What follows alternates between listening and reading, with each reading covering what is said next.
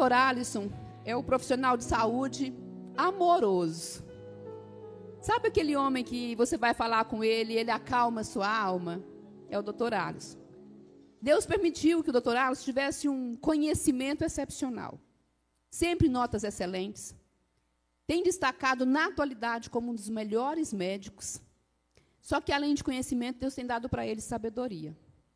E ele vai semear na nossa vida hoje. Eu tenho certeza que vai ser um momento riquíssimo. Eu quero que, a hora que você chegar em casa, descubra o doutor Alisson na rede social e siga o que, ele tem feito por lá. Só coisa boa. Não é? E ele vai trocar um, um dedinho de prosa com a gente agora. Vamos ouvir o doutor Alisson?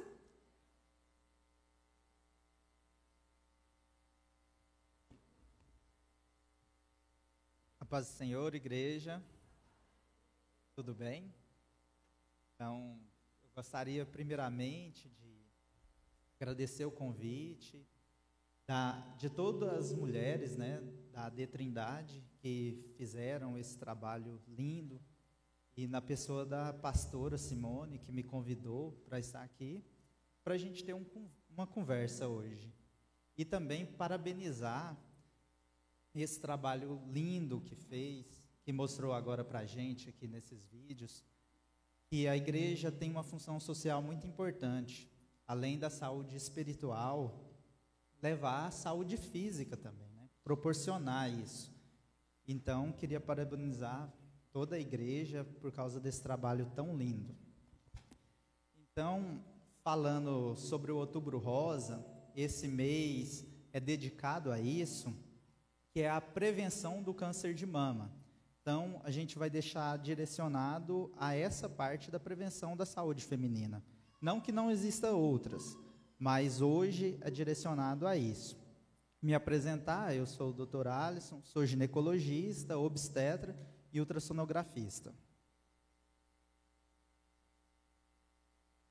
Então, a primeira coisa para a gente conversar é o que, que é um câncer.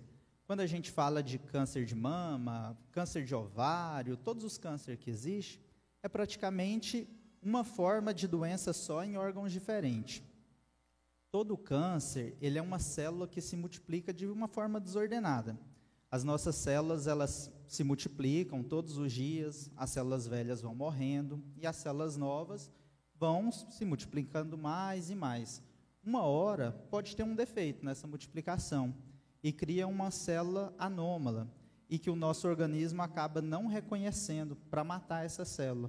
E ela vai se multiplicando, multiplicando, até levar a formar um tumor que a gente consiga palpar, que seja visível.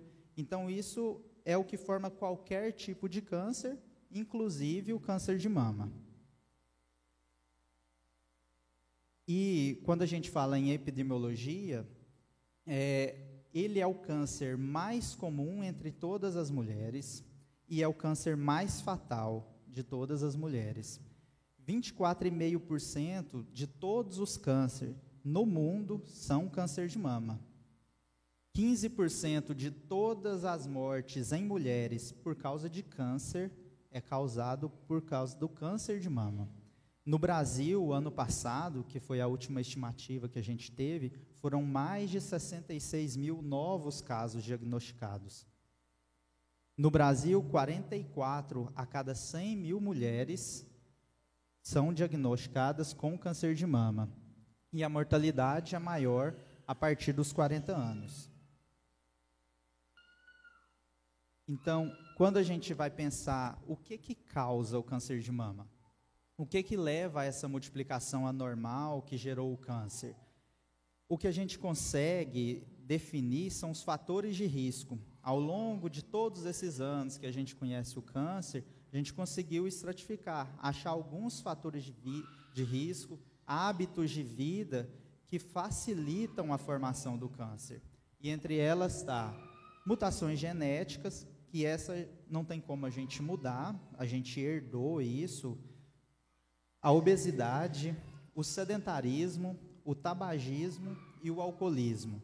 Essas são as causas mais importantes, mas mais para frente a gente vai falar de todos. Eu gosto muito de destacar a nuliparidade. Todas as mulheres, elas produzem um hormônio feminino que se chama estrogênio. E esse hormônio estimula a mama também. Quanto mais tempo uma mulher passa sobre estímulo desse hormônio, maior é a chance dela desenvolver um câncer de mama. E por que, que a nuliparidade? O que, que é isso? Mulheres que nunca engravidaram. Quando a mulher está grávida, o ovário deixa de produzir esse hormônio, ela para de ter esse estímulo na mama durante a gravidez e durante a amamentação. Então, mulheres que tiveram mais filhos estão mais protegidas contra o câncer de mama. Mulheres que amamentaram mais tempo. Por quê? Porque ficou menos tempo sob influência desse hormônio.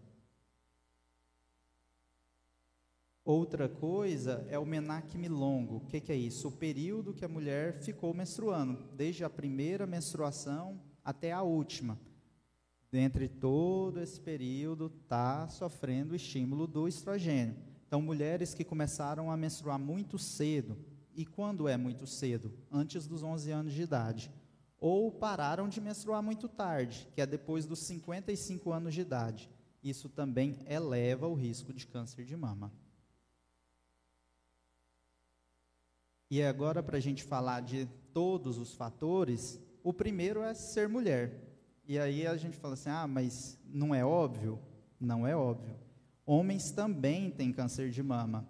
E é mais grave, inclusive. Mas 99% de todos os casos são em mulheres. A idade, principalmente após os 40 anos, a incidência aumenta. A raça, mulheres brancas tendem a ter mais câncer de mama que mulheres negras ou asiáticas antecedente pessoal, que é mulheres que já tiveram câncer de mama, depois de curada, tem chance de ter um novo câncer de mama? Tem sim. 50% dessas pacientes, oh, 50% de chance de todas as mulheres que já tiveram câncer e foram curadas podem ter um novo câncer microscópico, que a gente não vai enxergar. E dessas, 25% pode ter um câncer de mama na outra mama, que não foi acometida da primeira vez. Então, por mais, ah, já tive o câncer, já fui curada, mas nunca para a prevenção. O antecedente pessoal de outros tipos de câncer. Então, uma pessoa que já teve um câncer de endométrio, que é uma partezinha que tem dentro do útero, de ovário, de cólon, que é o intestino grosso, e que já precisou de fazer radioterapia nessa parte central do peito aqui, que a gente chama de mediastino, também eleva o risco de ter câncer de mama. A história menstrual, que a gente já tinha dito, a história obstétrica, que é mulheres que nunca engravidaram, e aqui também entram as primíparas idosas. E esse nome não fui eu que escolhi, tá? É o Ministério da Saúde que define que as primíparas idosas, que é quem teve o primeiro filho depois dos 35 anos de idade, também são mais propensas a desenvolver câncer de mama. Uso de anticoncepcionais combinados, que é o anticoncepcional mais comum que a gente tem. Todo anticoncepcional, a maioria tem dois nomezinhos lá embaixo. Esses que têm dois nomes eleva o risco em mulheres que têm o fator genético e aí, como é que a gente sabe quem é que tem um fator genético ou não? Geralmente tem um familiar que teve câncer de mama muito cedo, antes dos 30 anos de idade, ou mais de um familiar de primeiro grau que teve câncer de mama. Então, essas pacientes que devem ficar espertas quanto ao fator genético. E aí o anticoncepcional faz diferença sim. Terapia de reposição hormonal, que é depois que entra na menopausa, a falta do estrogênio que a gente falou lá atrás vai trazer sintomas, que são os fogachos, que é o famoso calorão que sente, não consegue dormir direito, fica mais irritada, chorando fácil. E uma das formas da gente tratar isso é fazendo a reposição hormonal. Só que tem que levar em consideração qual que é o histórico. Tem um parente de primeiro grau com câncer, alguma coisa assim? Porque a gente tem que avaliar o risco e o benefício. O benefício é grande, mas se o risco for superior, não vale a pena.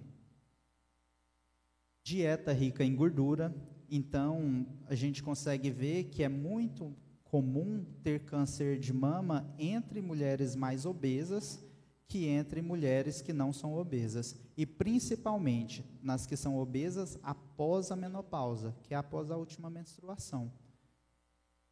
Sedentarismo, aqui trocou de lugar, mas a gente vai falar mais à frente especificamente sobre ele. E a genética, que são mutações, e essa a gente vai saber como, vai desconfiar, primeiramente, um parente de primeiro grau que teve câncer de mama antes dos 30, ou dois parentes que tiveram antes dos 50. Quando acontece isso, a gente tem que ficar esperto e até fazer o estudo genético para ver se tem.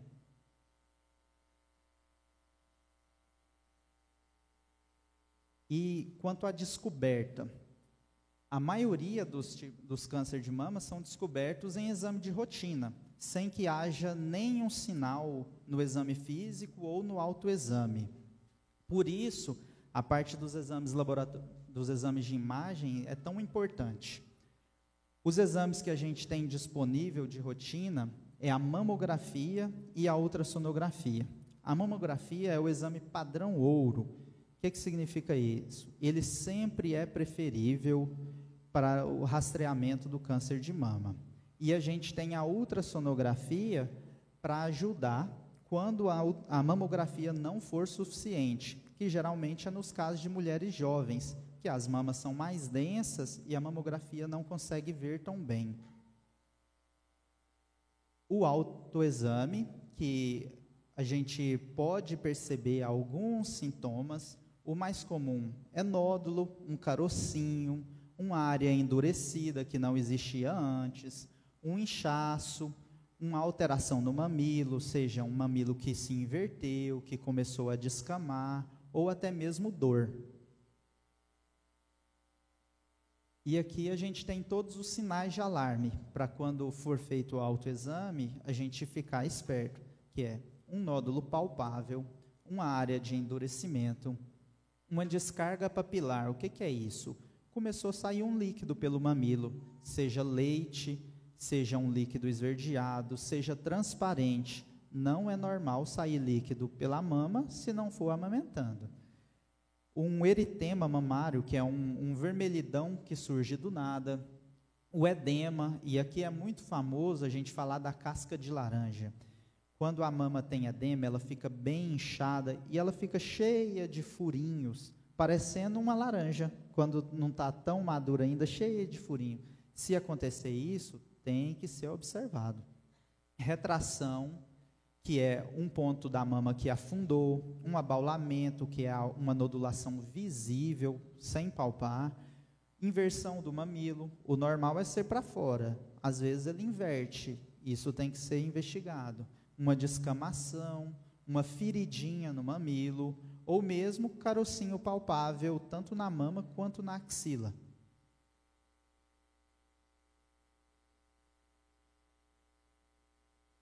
Então, diante desse câncer, o que, que a gente faz para prevenir? Existem duas formas de prevenção, que a gente chama de prevenção primária e prevenção secundária. O que, que é a prevenção primária? É mudar o que a gente pode interferir. São os fatores de risco. Isso vai mudar para a gente não ter o câncer de mama. E a prevenção secundária? Essa já é o diagnóstico precoce. Já tem o câncer às vezes não sabe. Agora a gente precisa de descobrir o mais cedo possível. O que que a gente pode mudar, que é a prevenção primária? É a perda de peso, não ingerir tantos alimentos ricos em gorduras, praticar exercícios físicos, não fumar, não ingerir álcool. E aqui a parte dos exercícios físicos é bem importante. Tem uma recomendação da Organização Mundial da Saúde que é a quantidade de exercícios mínimos durante uma semana, que são 150 minutos, geralmente dividido em cinco vezes na semana, que são os dias comerciais, pelo menos 30 minutos de segunda a sexta-feira. E é um exercício que precisa cansar. Se não estiver cansando, o exercício não está resolvendo. Precisa ter regularidade, perseverança, não adianta fazer os 150 minutos de uma vez só. Isso não funciona. É um pouquinho todo dia. Sobre o tabagismo, ele é responsável não só pelo câncer de mama, mas também pelo câncer de pulmão, de boca, de laringe, acidentes cardiovasculares, seja um AVC, uma trombose, infarto, hipertensão arterial, tudo isso é causado pelo cigarro. E em números, o que, que a gente consegue reduzir desse risco? A cada 12 meses que uma mulher amamenta, ela consegue reduzir 4,3% da chance de ter câncer de mama. E 28% de todos os casos de câncer de mama pode ser prevenido por meio da alimentação, da atividade física, a ingesta correta, quantidade correta de gorduras. E a segunda parte da prevenção, que é o diagnóstico precoce. É importante a gente mudar os hábitos de vida, mas é importante rastrear. Todo câncer, quando descoberto cedo, é mais fácil de tratar, o tratamento é menos agressivo. E o que, que a gente tem para ser usado nesse rastreamento? É a mamografia, que é o padrão ouro, a ultrassonografia, que acaba sendo direcionada a mulheres com mamas mais densas, e o exame físico, feito pelo médico. Então, a mamografia ela é o padrão ouro porque ela consegue identificar nódulos de poucos milímetros que é impossível de ser palpado. Ela, ela tem uma única limitação, que é a mama mais densa. E aí, nesse caso, vai fazer uma ultrassonografia. E aí, essa ultrassonografia ela é uma complementação à, à mamografia. Não, não é recomendado fazer apenas a ultrassonografia, ela é sempre para auxiliar ela é direcionada para pacientes que têm as mamas mais densas e ela é examinador dependente. Então, vai depender do lugar que fez, do aparelho que utilizou. Ela é um método que tem uma falha maior. E o exame médico é importante porque a gente acaba conseguindo identificar exames mais grosseiros. Geralmente, cerca de um centímetro a gente já consegue palpar e até mesmo para orientar quais são os meios diagnósticos que a gente vai usar.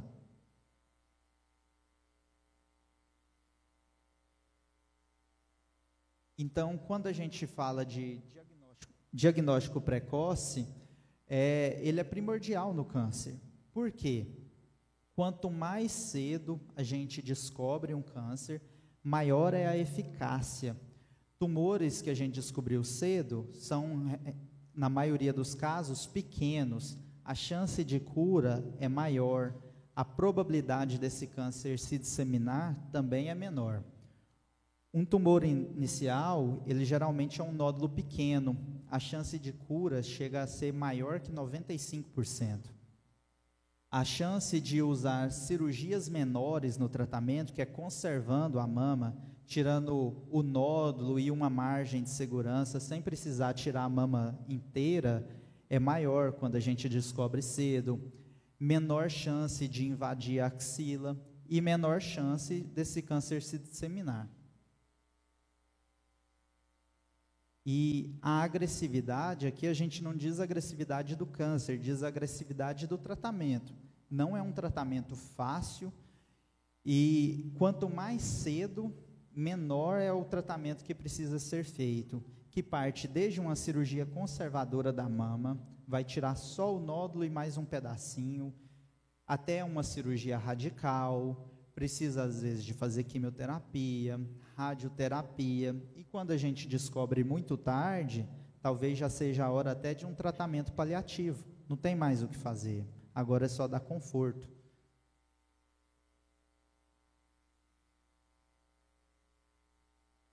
E falando sobre o autoexame, ele tem três pontos chaves que a gente tem que trazer. Qual que é a recomendação de fazer o autoexame, por que fazer e como fazer.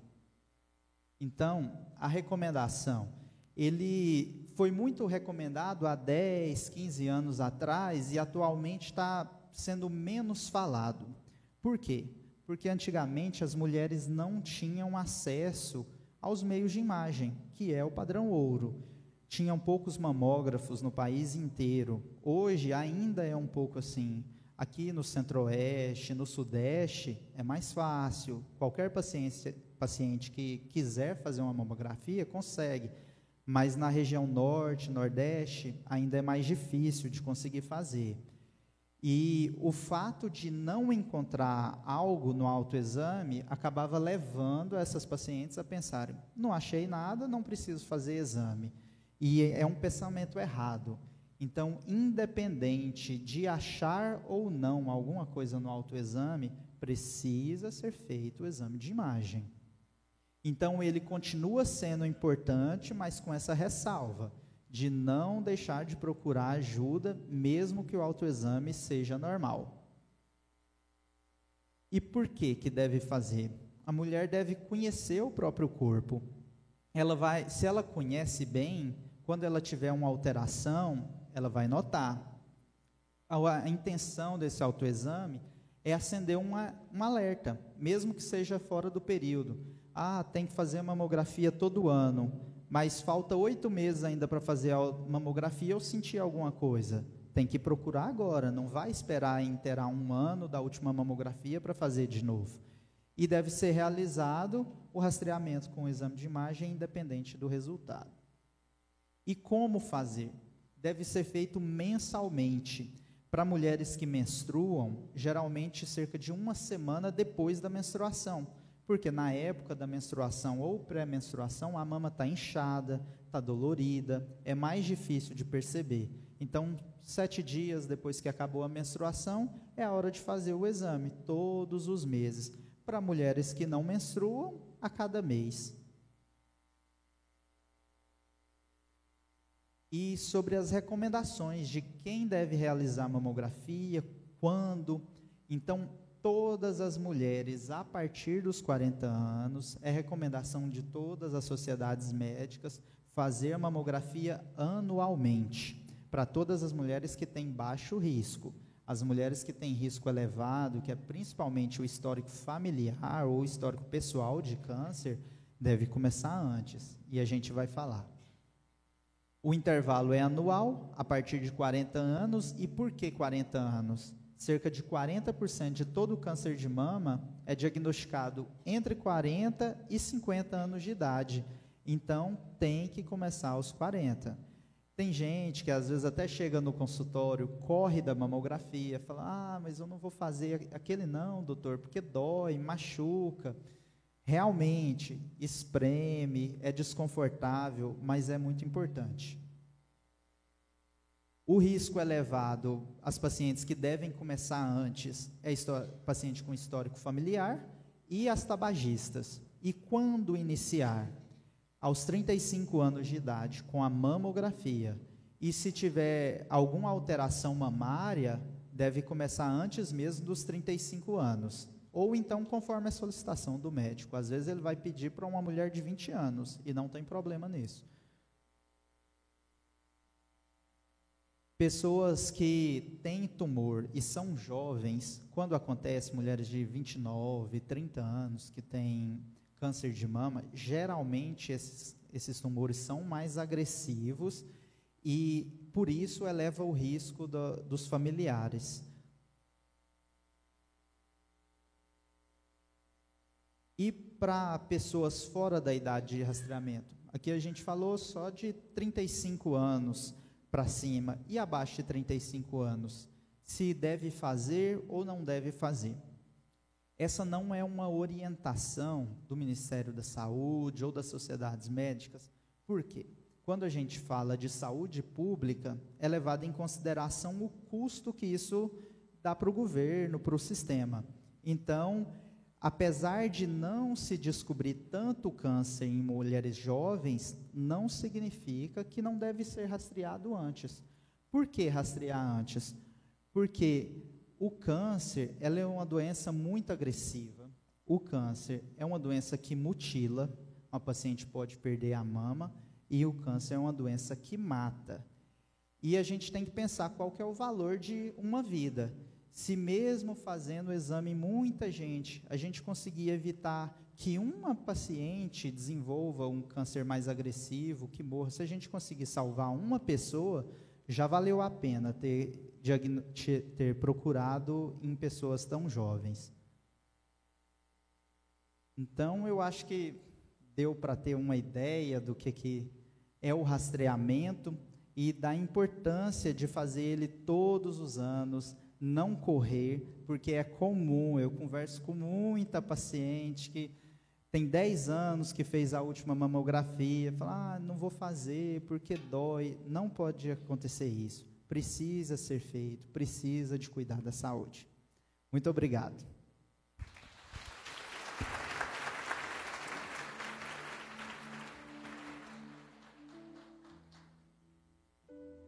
Meninas, vocês viram a importância da mamografia? Não é à toa que nós estamos sorteando mamografia. Há seis anos atrás, a minha mama começou a ferroar e eu achava que não fosse nada. Por insistência do meu marido, eu fui fazer a mamografia.